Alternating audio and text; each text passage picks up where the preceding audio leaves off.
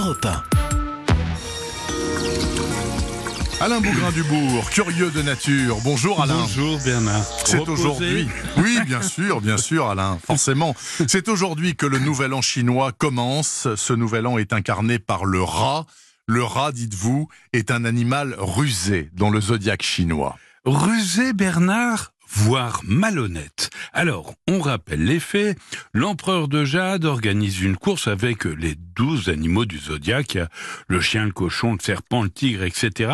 Et c'est le rat qui l'emporte car il est monté sur le bœuf pour traverser une rivière et a sauté à terre afin d'arriver le premier. Il est devenu ainsi le premier animal du zodiaque, avec des qualités diverses, esprit vif, ambitieux, rusé, mais aussi charmant et intelligent, mon ami Laurent Voulzy se reconnaîtra ainsi que Yannick Noah ou Gérard Depardieu. Voulzy qui chante ce soir à Guebwiller Ouais, en génial. Alsace, je vous le signale. Allez-y, allez-y Alain.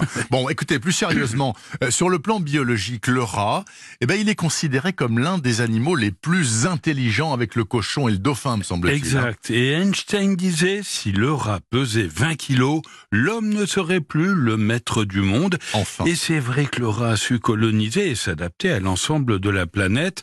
Le brun, sur mulot, originaire de Chine, qui a envahi massivement l'Europe au XVIIIe siècle avec euh, les échanges commerciaux, a colonisé aujourd'hui tous les continents, excepté, excepté l'Antarctique. Quant à son cousin le rat noir, issu de la péninsule indienne, il a conquis l'Europe de manière également fulgurante, au point qu'on l'a surnommé le rat des navires. C'est lui hein, qui transmettait la peste, Voilà, semble-t-il, hein, c'est le noir. Oui, hein. Ces deux rats ont des modes de vie très différents. Oui, le rat noir euh, vit en groupe avec une hiérarchie euh, très bien établie. Il défend farouchement son territoire en montant notamment, en montrant notamment d'étonnantes aptitudes de funambule.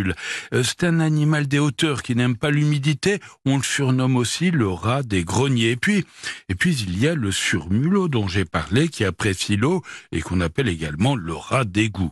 Alors lui, il aménage des territoires souterrains extrêmement ramifiés et il n'apprécie pas son homologue, le rat noir, au point au point qu'on a assisté à une véritable guerre des rats. Le perdant, c'est le rat noir qui a dû se replier vers les campagnes et dont les populations se raréfient du reste. L'un des atouts du rat, c'est évidemment sa capacité phénoménale à se reproduire. Oui, Bernard, chaque portée compte 2 à 16 ratons. Les femelles peuvent, en théorie, mettre bas une fois par mois. En pratique, c'est 4 à 6 fois par an, c'est pas mal déjà. Et on estime qu'un couple peut engendrer 5000 descendants en un an. 5000 Ouais. par an? Oui, oui, c'est Seigneur. Dieu.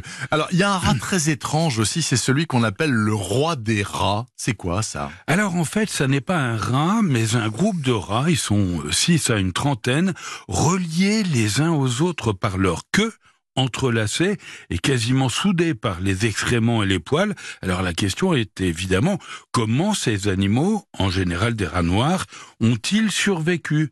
Eh bien, on dit qu'ils auraient été alimentés par d'autres rats. En tout cas, il n'existe aucune explication scientifique à ce phénomène. Certains parlent de mystification, n'empêche qu'on peut voir des rois des rats au Muséum d'histoire naturelle de Strasbourg. Moi, j'ai été le voir, c'est très étonnant. Celui de Nantes, ainsi qu'en Allemagne, en Estonie ou encore à Java. Par ailleurs, Alain, est-ce que vous avez un événement à nous recommander? Oui, le premier salon de la permaculture et d'agroécologie et du jardinage au naturel.